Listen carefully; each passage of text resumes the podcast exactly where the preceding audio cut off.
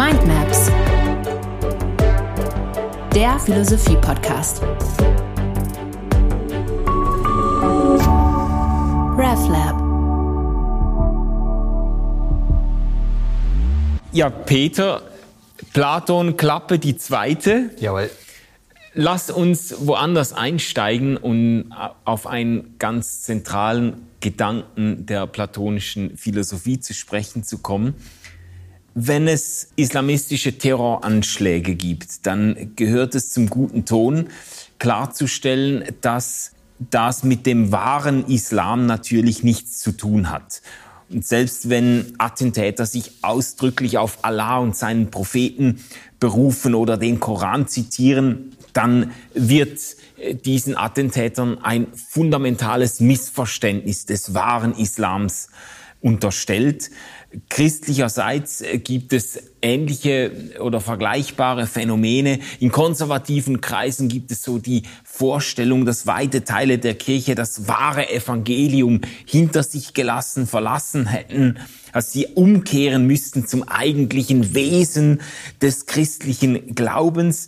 Diesen Beispielen gemeinsam ist diese Vorstellung, dass es so das Wesen des Islam, das Wesen des Christentums gibt, diese Wesensschau, diese, diese Überzeugung von der Möglichkeit, das, was Islam wirklich meint, das, was mit Evangelium wirklich gemeint ist, das, was es, man, man könnte jetzt auch die ganze Gender-Debatte hineinnehmen und sagen, das, was ein Mann, das Wesen des Mannes ausmacht oder das Wesen der Frau ausmacht und so, äh, die, die Vorstellung, man könne das irgendwie fest machen, man könne das durchsichtig machen. Die Frage ist, wie kommt man auf dieses Wesen? Wie lässt sich das erkennen? Platon hat dazu sich sehr viele Gedanken gemacht und vielleicht kannst du mal ausgehend von dieser kurzen Einführung deutlich machen, wie wichtig für Platon das, das Wesen der Dinge ist. Ja, wir sind durch diese Einführung jetzt bei einer ganz wesentlichen Frage der platonischen Philosophie, die äh, gemeinhin unter dem etwas missverständlichen, irreführenden Titel der Ideenlehre verhandelt ja, genau. wird. Ähm, an dem, was du uns geschildert hast, ist ja zunächst einmal staunenswert und die Philosophie fängt ja nach Aristoteles und Platon mit dem Staunen an, dass wir überhaupt auf die Idee kommen, zu meinen, es gäbe das Wesen einer Sache. Etwas sei seinem Wesen nach, das oder jenes. Oder das ist ja die Voraussetzung davon, wenn ich sage, das ist nicht wahrer Islam, das ist nur Islamismus. Oder äh, das ist nicht mehr das Evangelium, das wahre Evangelium. Ja, ja. Dahinter steckt eine bestimmte Denkform, auf die wir zunächst mal auch aufmerksam werden müssen. Nämlich, dass es Menschen gibt, die sich anheischig machen, zu sagen, das ist das Wesen dieser Sache. Mhm. Damit ja im Grunde auch, ich, ich beschreibe das jetzt ganz wertfrei, immer auch in der Lage sind zu diskriminieren, jetzt im neutralen Sinne, zu unterscheiden und zu sagen, das ist Evangelium und das nicht. Das Islam, das nicht. Das ist die richtige Art und Weise von Geschlechtern zu reden und das nicht. Ja. ja? Und dahinter steckt ein, ein Denken, wir nennen das in der Philosophie Essentialismus, von Essenz, lateinisch Wesen. Ja. Das hat im Grunde, diese Denkweise hat in der griechischen Philosophie speziell und an einer ersten wichtigen Ausprägung bei äh, Platon eben ihren Ursprung.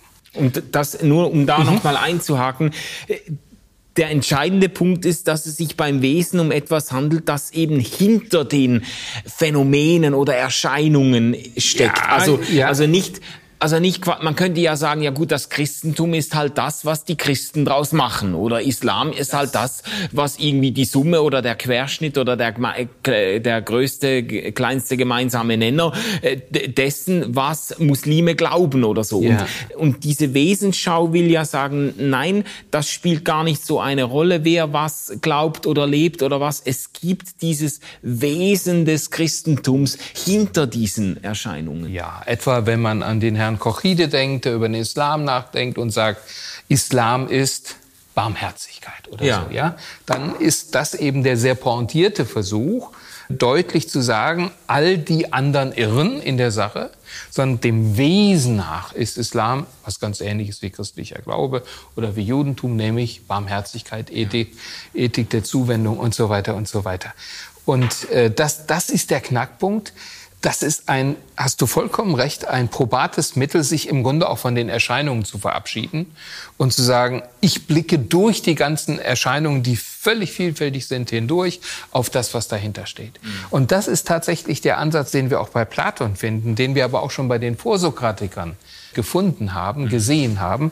Die philosophische Frage, die absolut nahe liegt, ist doch, wir haben eine Vielfalt von Phänomenen berühmtes Beispiel bei Platon, das Pferd. Oder wir haben eine Vielfalt von Phänomenen, etwa im Blick auf Tische.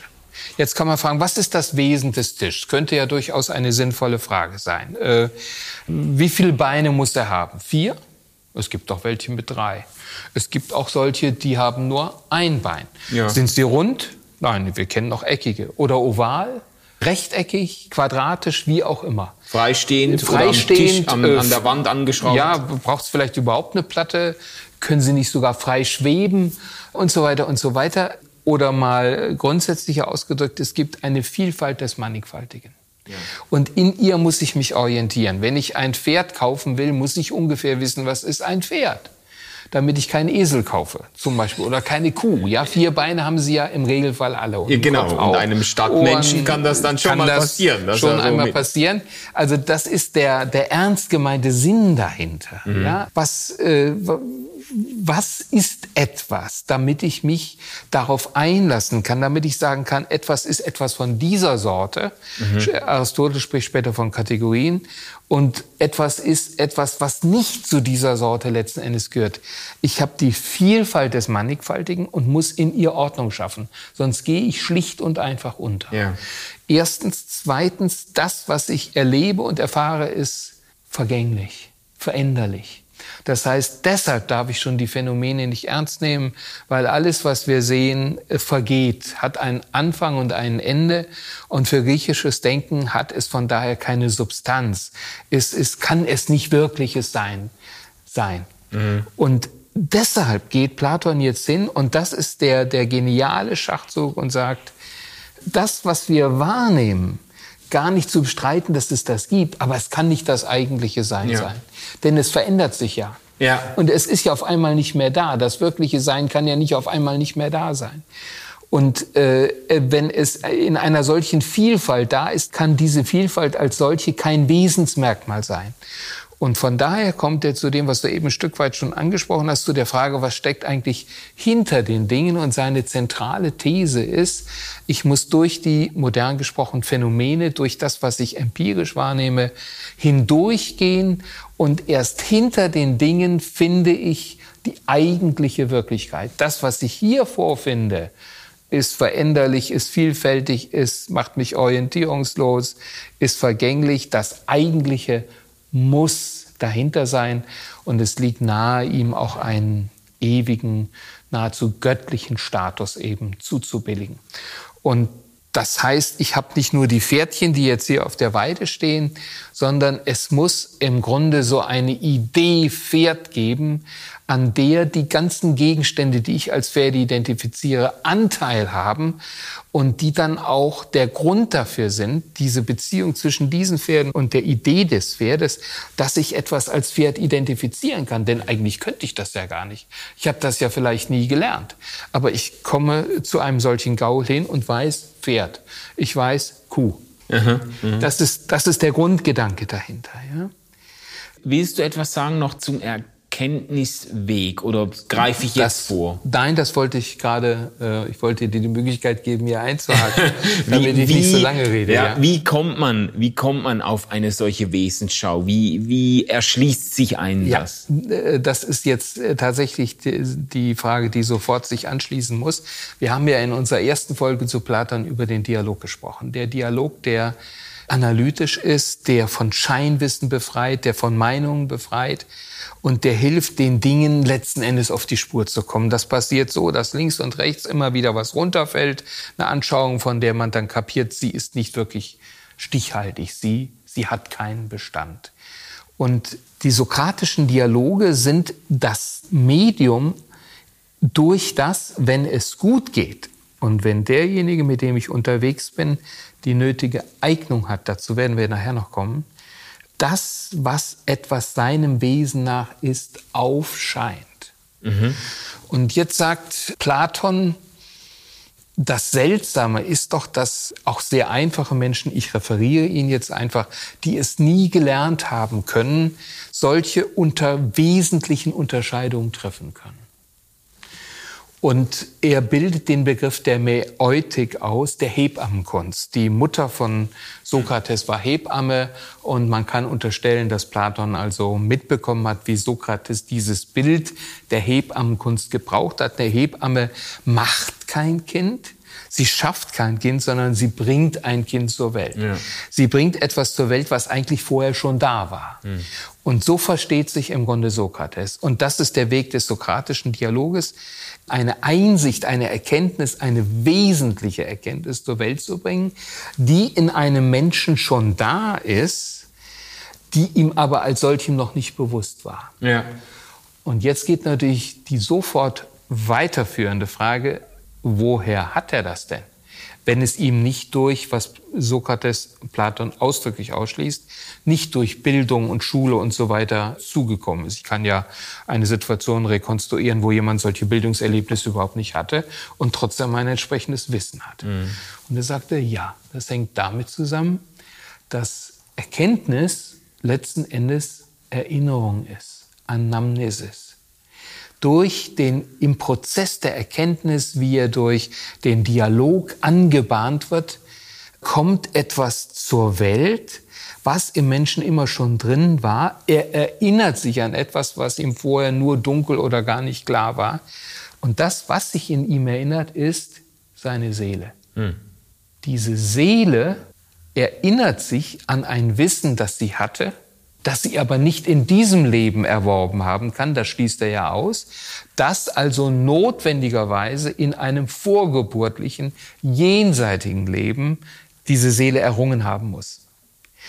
Und das heißt, wir haben hier eine, eine Einheit von Erkenntnistheorie, Seinslehre, mhm und im, im Grunde auch Inkarnationslehre und Seelenlehre. Also ja. all das gehört letztendlich dazu. Ja.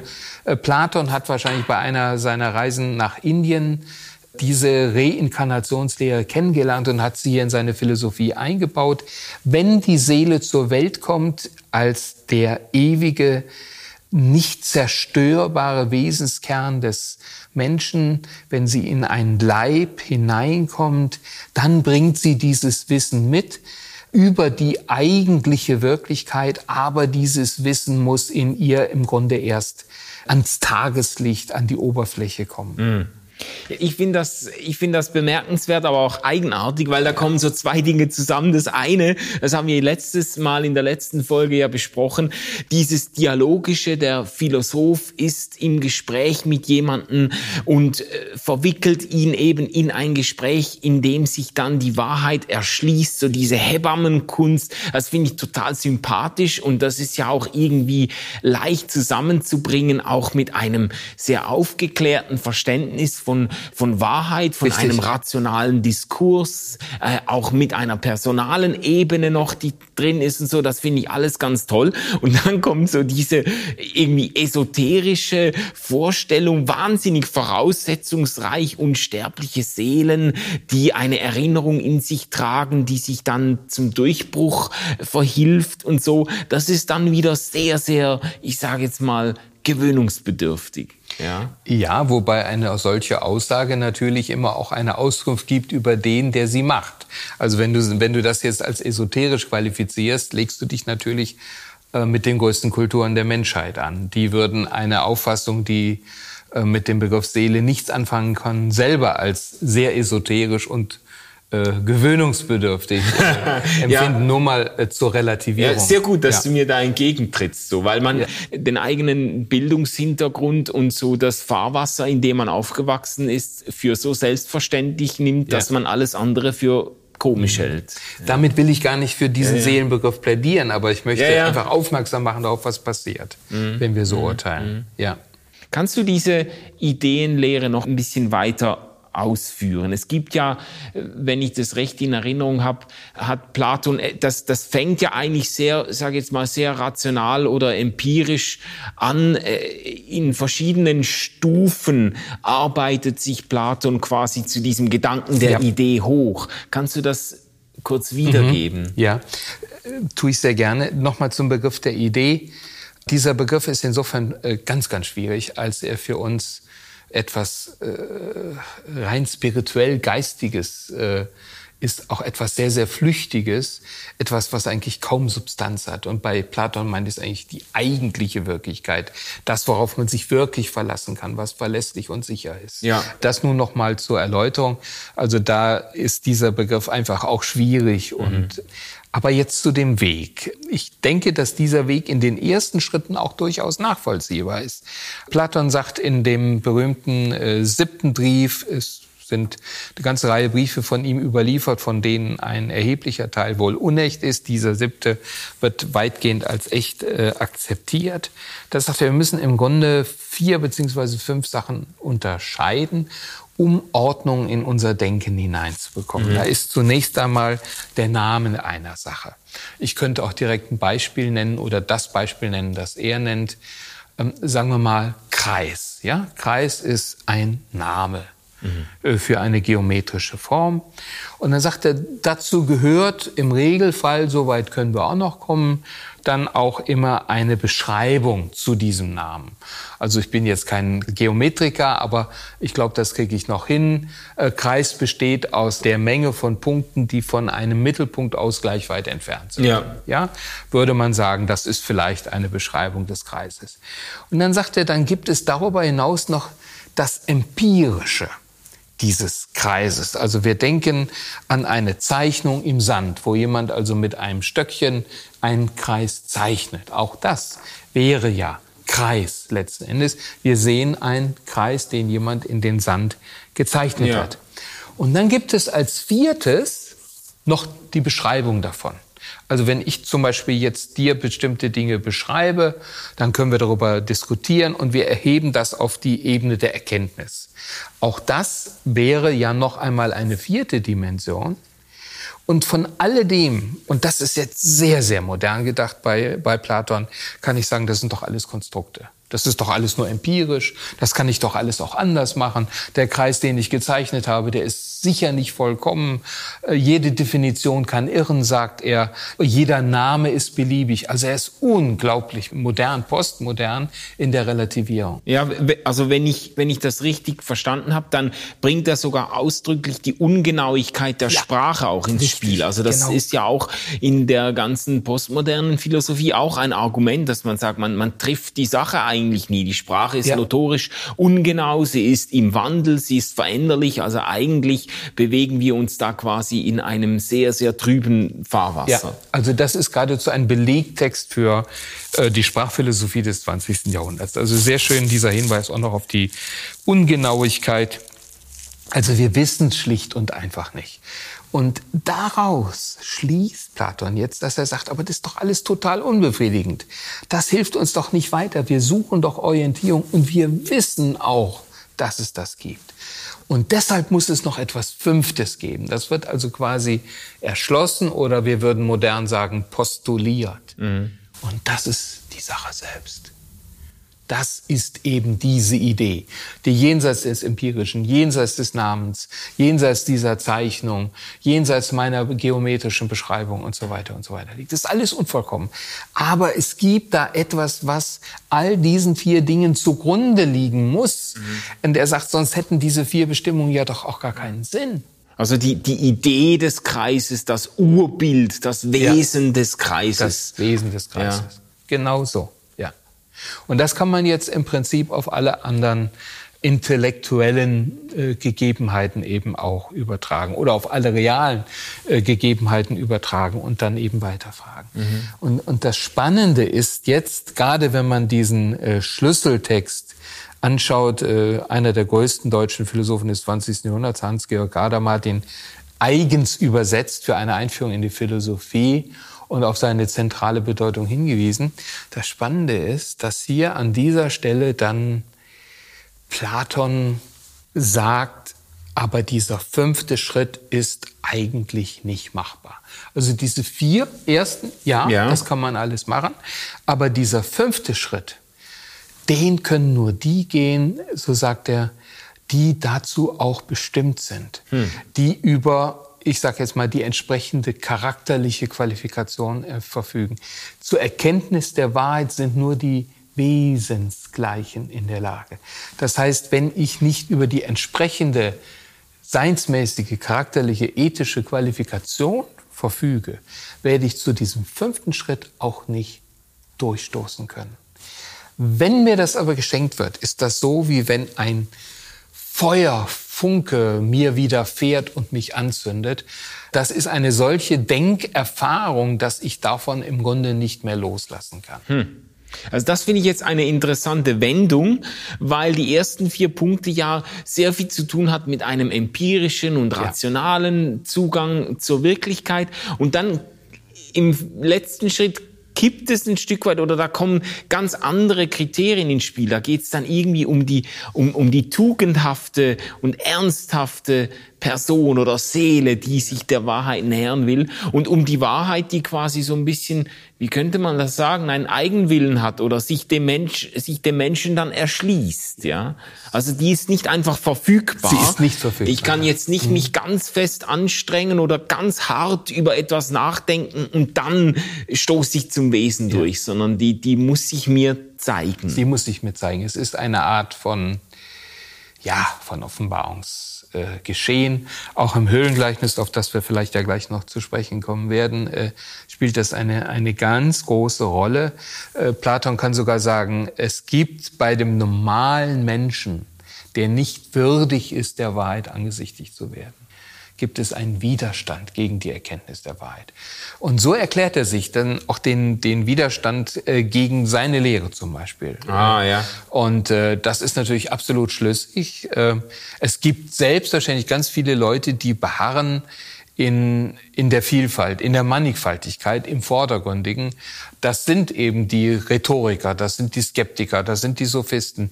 Die wollen gar nicht befreit werden von den Meinungen, vom Scheinwissen, weil sie ihrem Wesen nach gar nicht diesen Willen haben, zur Wahrheit als solche so ja. durchzudringen. Das heißt, wer bestreitet, dass es sich hier um eine richtige Argumentation handelt, der hat einfach die Wahrheit auch noch nicht zu Gesicht bekommen.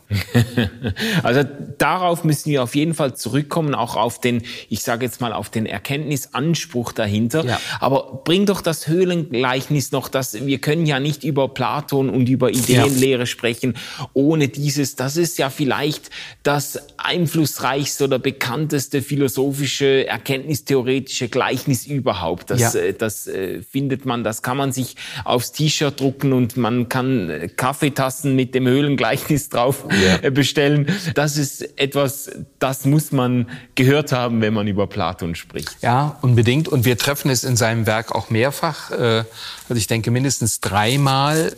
Und die vielleicht wichtigste Fassung findet sich in dem umfangreichsten und mit einflussreichsten Dialog in der Politeia. Und Platon beschreibt dort, das ist auch der Anspruch in diesem sogenannten Höhlengleichnis, die Condition humaine, also eigentlich die Verfassung des Menschen in dieser Welt. Ja. Und er sagt, das ist so, äh, wie, stellt euch das so vor, wie wenn Menschen in einer, in einer Höhle fixiert sind. Sie sitzen äh, mit den Köpfen äh, und schauen auf eine Wand die eine gewisse Projektionsfläche darstellt. Äh, ihre Füße äh, sind in einem Block fest, die können sich also nicht wirklich bewegen. Äh, auch der Hals ist im Grunde befestigt. Und ähm, sie können sich also nicht umdrehen. Das ja. ist der Sinn dieser ganzen Sache. Aber die Idee, dass da jemand also quasi lebenslang gefoltert wird, die darf durchaus auch schon mitspielen. Es ist eine sehr unangenehme Existenz, in der sich die Menschen befinden. Und jetzt wird hinter ihnen gibt es ein Feuer, ein helles, großes Feuer. Das soll sie nicht verbrennen, sondern das macht Licht. Und zwischen ihnen und diesem Feuer werden Gegenstände hin und her getragen. Und diese Gegenstände werden durch das Licht des Feuers auf die Wand vor ihnen projiziert. Ja. So sehen sie also Schatten. Und Platon sagt, wir in unserer normalen, endlichen Existenz ohne Erkenntnis, ohne durchgedrungen zu sein, sind im Grunde wie diese Menschen, diese armen Menschen in der Höhle. Wir sehen die Gegenstände, aber wir sehen eigentlich nur die Schatten der Gegenstände. Ja. Und wir meinen, diese Schatten seien die Gegenstände selbst. Aber wir sehen nicht die Gegenstände, wir sehen nicht die Wirklichkeit, wir sehen nur die Abbilder. Wir sehen nicht das Pferd, sondern wir sehen da so einen Gaul, der aber alt ist und den es in zehn Jahren auch nicht mehr gibt oder vielleicht der auch schon vorher geschlachtet worden ist, weil Menschen ihn essen wollen oder so etwas. Ja, das, das ist äh, Platons Konzept. Und dann beschreibt er noch, ah, vielleicht können wir jetzt sogar schon auf die Philosophen kommen. Die Philosophen sind die, die rausgekommen sind aus der Höhle. Die gehen raus haben das Licht draußen gesehen. Die haben das Licht gesehen, die haben die wirkliche Welt gesehen. Und die sagen, und er sagt, die dürfen jetzt nicht draußen bleiben, obwohl sie ja frei geworden sind, mhm. sondern die müssen zurück zu denen in der Höhle und denen sagen, Leute, das ist nicht die wirkliche Welt, sondern das hier ist das reine Elend und werdet frei, lasst euch befreien. Die Philosophen haben also eine Mission, eine Sendung ja. der Befreiung. Ja.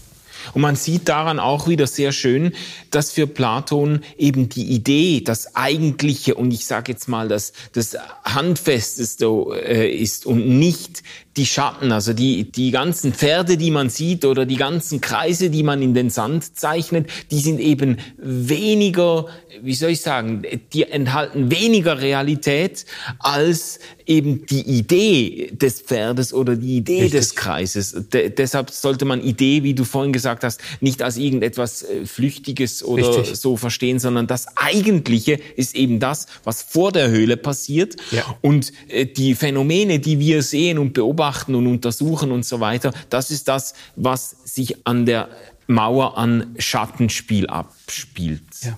ja. Und die Philosophen, die haben eine ganz privilegierte Position da. Deren Augen haben sich an das Tageslicht gewöhnt, die können sehen, wie es draußen ist, die haben den Blick auf das Eigentliche, auf das Wesen, mhm. auf das Wirkliche und sollen das den in der Höhle Gefangenen verklickern. Ja. Und das begründet in der Politeia, wo es ja um das ideale Gemeinwesen geht, ja. die Herrschaft der Philosophen. Das ist ja seine zentrale These.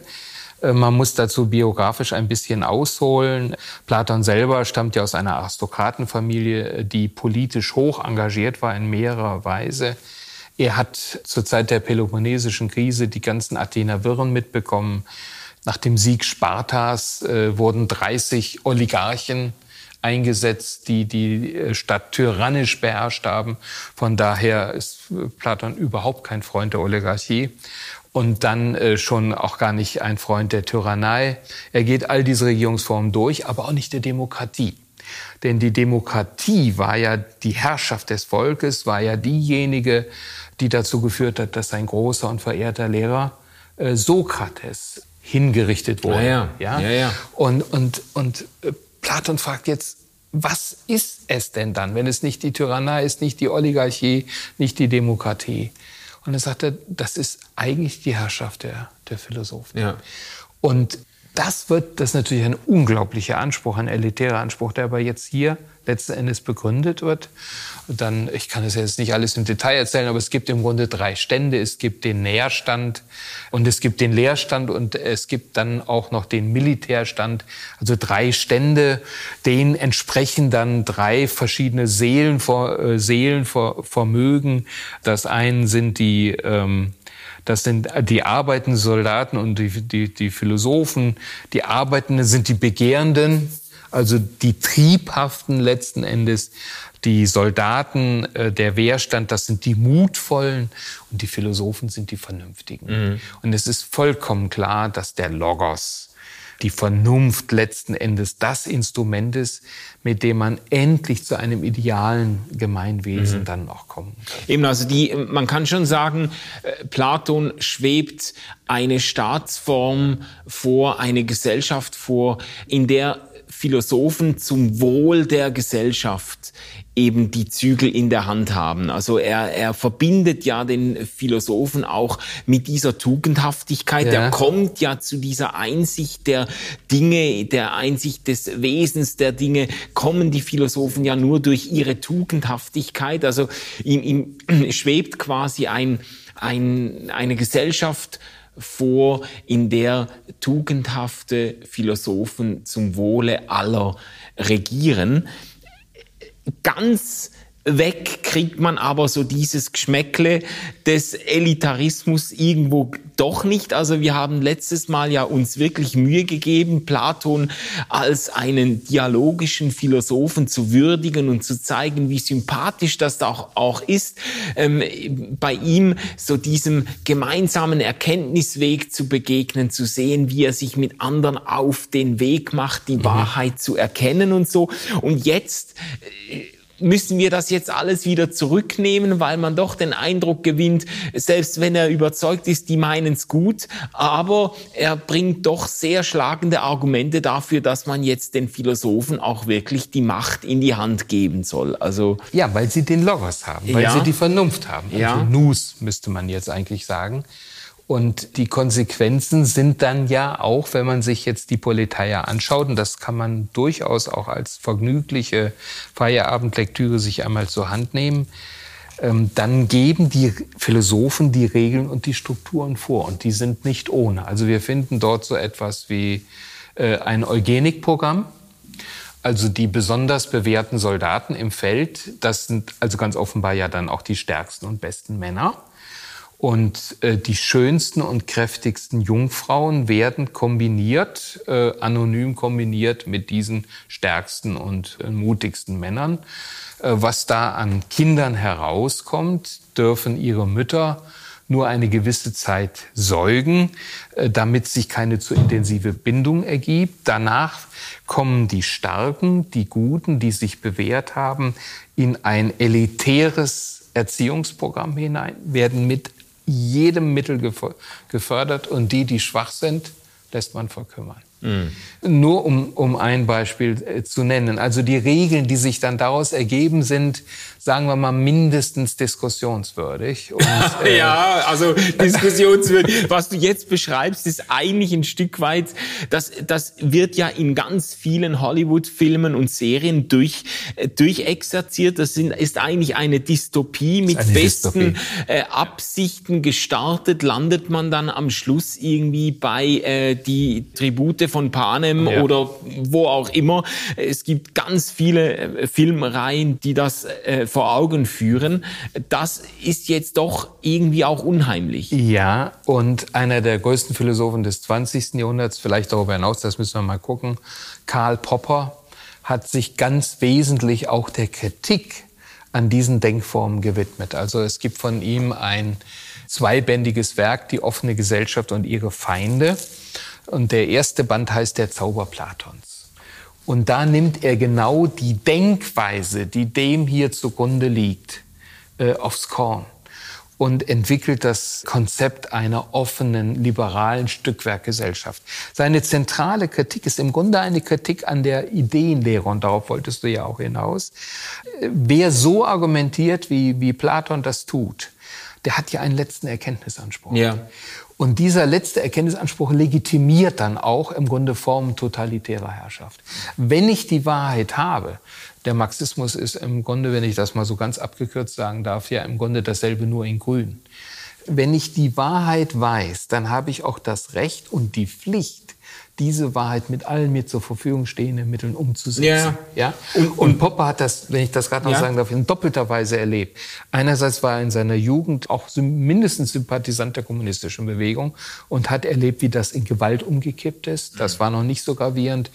Und äh, unter der Nazi-Herrschaft ist er dann geflohen nach Neuseeland ins Exil, weil er äh, gebürtiger Jude war. Hm. Das heißt, ihm war das unglaublich präsent, wie diese, er nennt das historistischen, Konzepte, die von idealen Strukturen von Gesellschaft und Geschichte ausgehen, zu welchen totalitären Konsequenzen das führt. Und er setzt sich jetzt dafür ein, dass er sagt, lasst bitte diese ganz großen Erzählungen, bitte das Das führt nur zu Ungerechtigkeit, ist ganz, ganz schwierig und beschränkt euch im Blick auf die sicher vorhandenen Probleme, auf Stückwerktechnologie. Versucht einfach, es immer noch ein bisschen besser zu machen. Ja. Vor allem, was ich einwerfen wollte noch oder ergänzen, das sind ja dann auch ganz kritikimmunisierte Systeme. Ja, also wenn Platon natürlich sagt, die Philosophen, die sehen das Wesen der Dinge, die sehen die Welt, wie sie wirklich ist, das sind diejenigen, die eben den Schritt aus der Höhle geschafft haben oder denen er gegeben wurde, dann kann jeder, der das dann kritisiert, ist einfach einer, der halt noch mit den Füßen im, im, im Block in der Höhle sitzt. Also dann kann man eigentlich jede Kritik quasi immunisieren mit diesem Argument der erleuchteten Philosophen. Ich muss nicht ernst nehmen, weil derjenige, der es gesagt hat, ja keine Ahnung hat.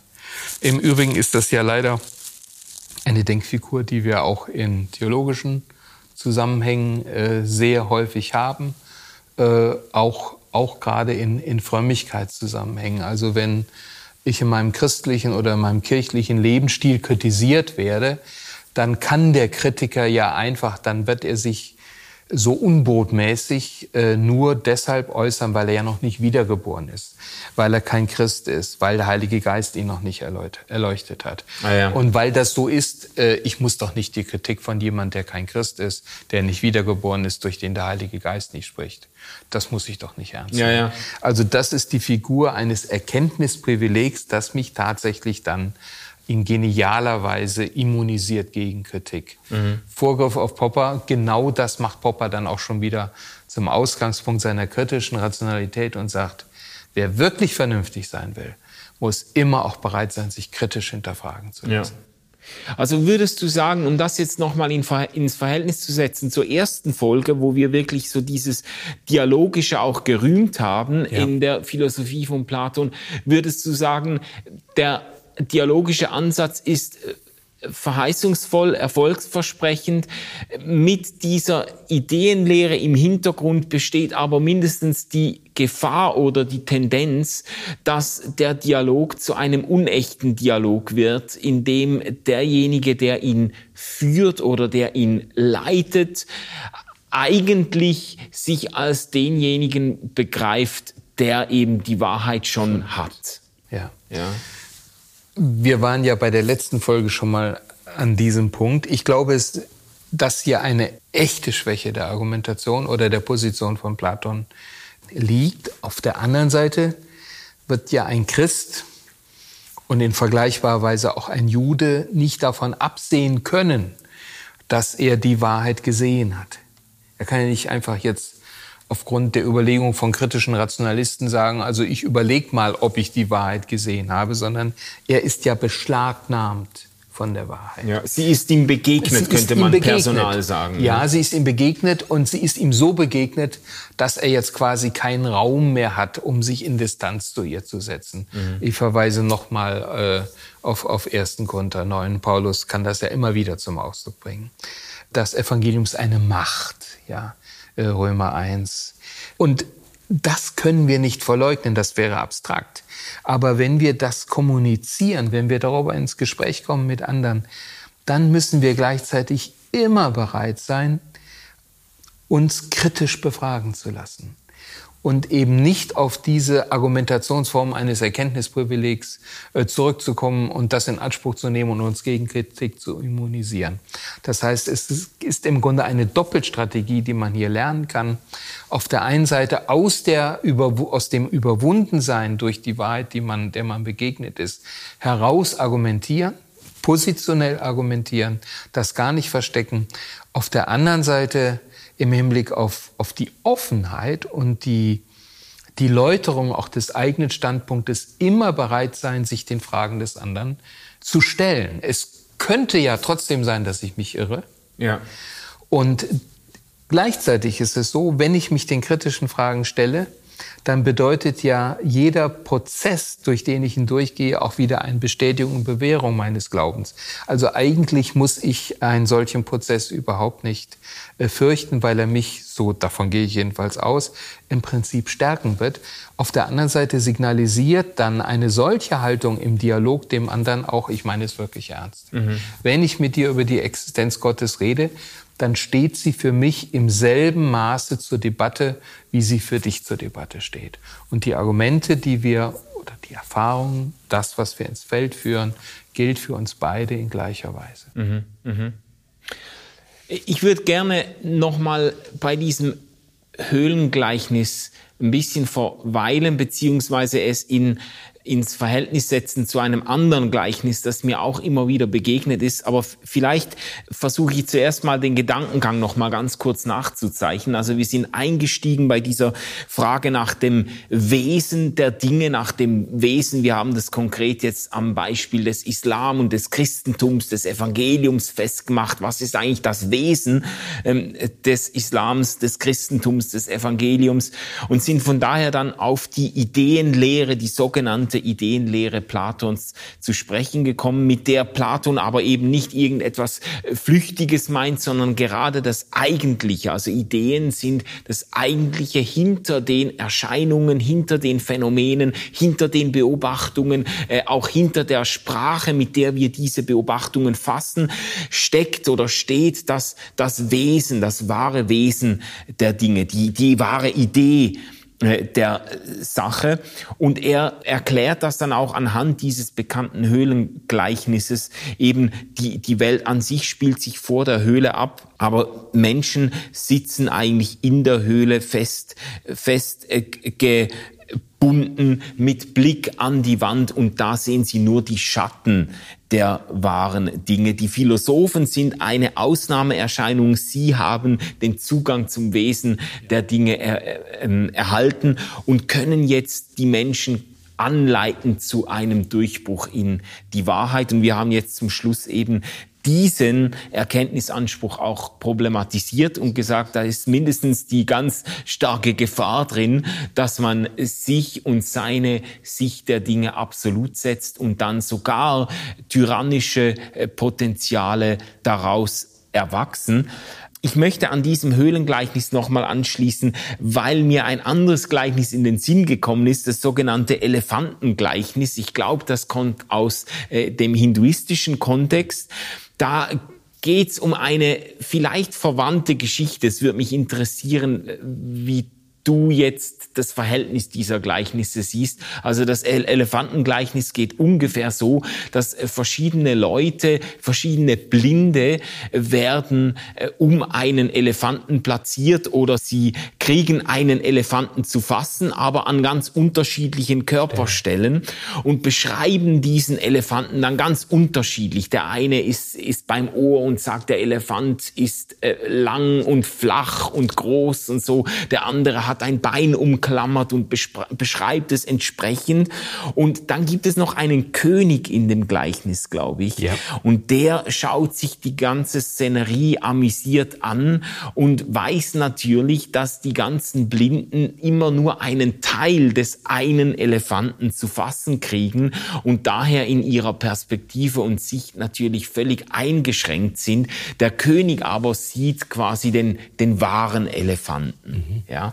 Und das hat mich ein bisschen erinnert an dieses platonische Höhlengleichnis, weil da auch einer eben auftritt, jetzt beim Elefantengleichnis ganz explizit, der vorkommt in der Geschichte, der hat den privilegierten Erkenntniszugang. Der sieht nämlich, die anderen sind blind, aber der sieht wirklich. Yeah. Und bei Platon sind ja die Philosophen auch diejenigen, die quasi sehen, was vor der Höhle abgeht. Mhm. Die sehen. Und die anderen sind zwar nicht blind, aber sie sehen nur die Schatten der Dinge. So ist es. Ist das ähm, ein vergleichbares?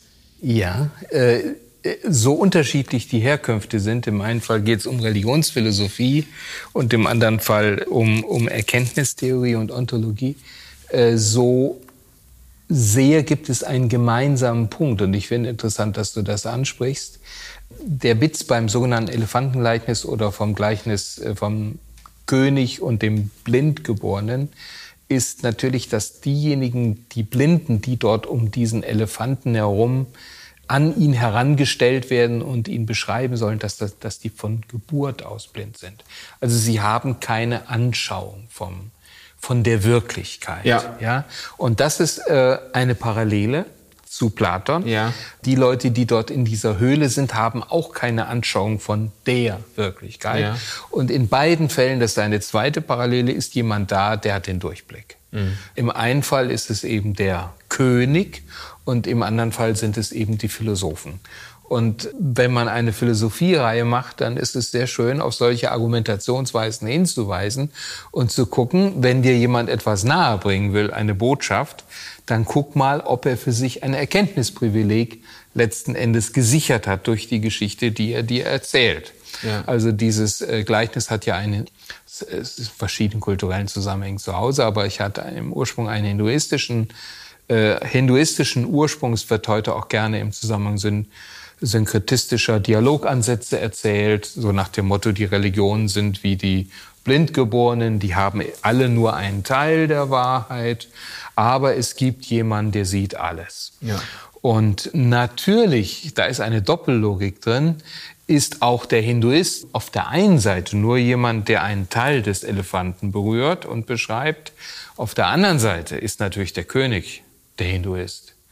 Ähm, und wird also in der Logik des Gleichnisses beansprucht, dass die hinduistische Sicht der Wahrheit die sehende, richtige ist, weil sie nämlich die Relativität der verschiedenen Religionen als einzige allein richtig beschreibt, weil derjenige, der sie aussagt, der einzig Sehende ist. Ja, ja, ja. Ja. Also, und das hat eben wieder etwas Anmaßendes oder zumindest etwas äh, sich über andere, über den Erkenntniszugang anderer überhebendes. Aber was würdest du jetzt zum Abschluss sagen? Wir sind eingestiegen mit diesen Beispielen Islam, Christentum, äh, Evangelium. Ja, gibt es das Wesen des Christentums? Gibt es sowas? Und wer hat das? Also das, damit sind wir jetzt im Grunde ja auch schon bei äh, sehr modernen Reflexionen auf der einen Seite und auf der anderen Seite bei der sehr fundamentalen Frage der biblisch-theologisch-hebräischen Denkform. Und die Frage nach dem Wesen ist eine Frage, die wir als Menschen nicht beantworten können. Ich glaube einfach, dass unser Erkennen Stückwerk ist. Im hebräisch-biblischen Denken haben wir die Kategorie des Aspektiven. Also diese Zentralkategorie, dass jemand sagt, ich habe jetzt eine Perspektive, die mir die Draufschau erlaubt. Ja, wo ja. ich wirklich erkenne, wie die Dinge zusammenhängen und wie sie ihrem Wesen nach sind. Das ist spezifisch griechisch. Das Hebräische tickt total anders. Es tickt sehr viel menschlicher, sehr viel demütiger, sehr viel zurückhaltender. Und die ganze moderne Sys- Kritik an Systemtheorie können wir hier bestens angliedern und unterbringen, weil jedes System ja im Grunde, das von zentralen Perspektiven und Sch- Schauen ausgeht, auch immer die Gefahr in sich hat, zu dominieren und äh, dem Einzelnen, dem Konkreten nicht gerecht zu werden, Ja. sondern es in einen System über den Systemzwang in eine Schublade hineinzubringen. Und also noch einmal grundsätzlich äh, bin ich schon aus diesem anthropologischen Grund sehr, sehr zurückhaltend, was den Anspruch solcher Zentralschauen angeht. Ich glaube darüber hinaus, dass wir im äh, hebräisch-biblischen Denken auch solche Kategorien wie die der Osia oder der, der eben der Idee des Wesens nicht finden. Ja. Denn es setzt voraus, dass man etwas an sich und als solches sehen kann. Während das hebräisch-biblische Denken ein, äh, davon redet, dass die Erkenntnis immer relational im Gegenüber, im Kontakt passiert.